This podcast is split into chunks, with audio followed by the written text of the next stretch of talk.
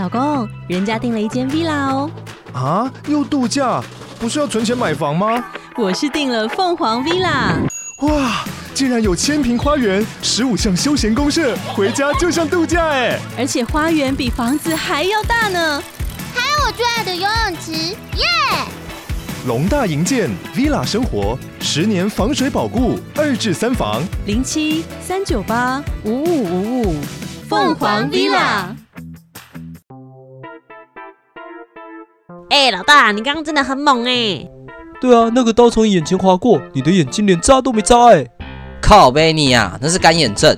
人在江湖飘，哪有不挨刀？哼！对呀、啊，我们北七帮就是天不怕地不怕。对啊，上次那个把剑来找麻烦，老大一吼，对方就落赛了，还吓到后空翻。这三小台词啊！小弟们沉浸在胜利的喜悦中，他们歌颂我的事迹，我很享受这种感觉。好了，我有点累。散会。是老大。小弟们识相听话离去。回想刚刚的状况，确实很惊险，让我想要回家敲一枪压压惊。我拿起钥匙，发动我的小绵羊，准备骑车离开。嗯，是谁在那？年轻人很敏锐嘛？哦，没有啦，剧本这样子写的。一名女子从暗巷中出现。灯光灰暗，让我看不清楚他的样貌。难道是埋伏吗？还专挑小弟们都不在的时候？该不会他是把 gang 派过来报仇的吧？如果是这样，他们会不会太瞧不起我？我可是北七帮老大，天不怕地不怕，即便没有小弟，我也有把握敲烂他们。不过谨慎一点，还是先问问看他想干嘛吧。你应该知道我是谁吧？当然，这个城市没有人不认识北七帮的老大吧？哼，知道我是谁还敢来找我，胆子不小。总是要承担一些风险，而且我相信这一切都是值得的。别卖关子，你找我有什么事？我这里有一批好货，想要介绍给你，要不要看一下？哦，是来推荐货的。好啊，让我看看。五花，让我看看。靠背，我不要乱下音效。我把小绵羊停好，跟着那名女子走进暗巷。我知道这么做有点冒险，但我是北七帮的老大，区区一个女人有什么好怕的？而且我对她的好货深感兴趣。年轻人很勇嘛？你很勇啊？就说不是杰哥了哈。少啰嗦，货呢？你急什么？我告诉你，别想耍花样。别以为你是女人，我就不敢下手。快让我看货！五花，让我看看。货不就在这里吗？这是女子拿出手机，打开一个 podcast 节目。欢迎收听《轻描淡写》，这是一个描写人性故事的节目。大家好，我是 Dog，我是 Side。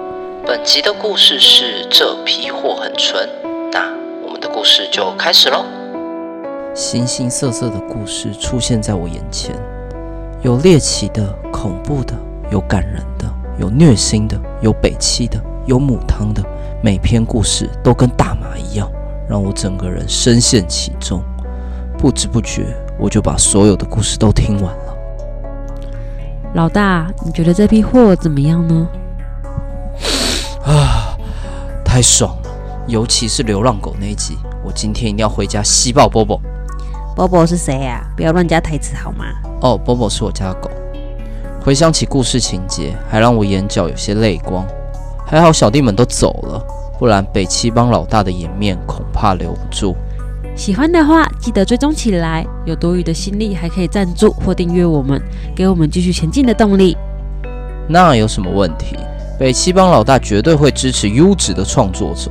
我咻咻咻的就完成订阅轻描淡写大大大赞助的方案，好快！我已经收到订阅通知了。哼，当然，北七帮老大绝不拖泥带水，我会期待有更多有趣的作品。对了，六月十一号是轻描淡写频道的一周年，在当周会有特别节目，记得要去 Apple Podcast 的评价区留言，我们会在那一集唱名并回复留言哦。我一定会叫小弟们去灌爆你的留言板，还有 Buggy 非常感谢您的支持，那我就先离开喽。女子对我露出微笑，再度消失在暗巷中。此刻的我才惊觉，她是轻描淡写的作者塞德。干，刚刚应该跟他要签名的。没想到一个晚上，我就从北七帮的老大变成了小北七。这是一个很棒的频道，但只靠我的支持不够，需要更多的小北七来支持我们。请跟我们一起订阅起来，也别忘了要去 Apple Podcasts 评价留言哦。跟我一起期待一周年的特别节目吧。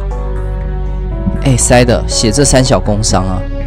这是轻描淡写的无情工伤。